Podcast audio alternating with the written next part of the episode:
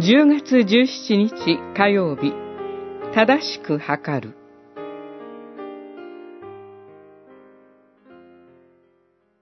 イスラエルの君主たちよ、もう十分だ。不法と強奪をやめよ。正義と恵みの技を行い、我が民を追い立てることをやめよと主なる神は言われる。あなたたちは正確な天秤、正確なエファマス、正確なバトマスを用いなさい。エゼキエル書45章9節10節物の分量を測ることは日常生活に欠かせません。計量カップやマスといった測りに毎日世話になります。ただこうした測りが正確かどうかは私たちが一目見るだけでは判断できません。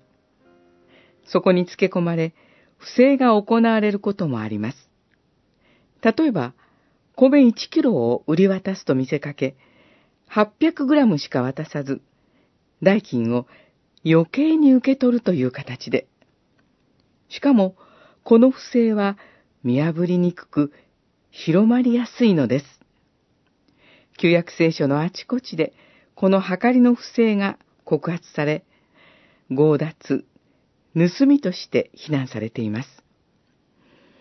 相手から奪い取りまでして自分の利益ばかりを追い求める人の罪は、神の子、キリストを銀貨30枚という奴隷並みの値段で叩き売るまで極まってしまいました。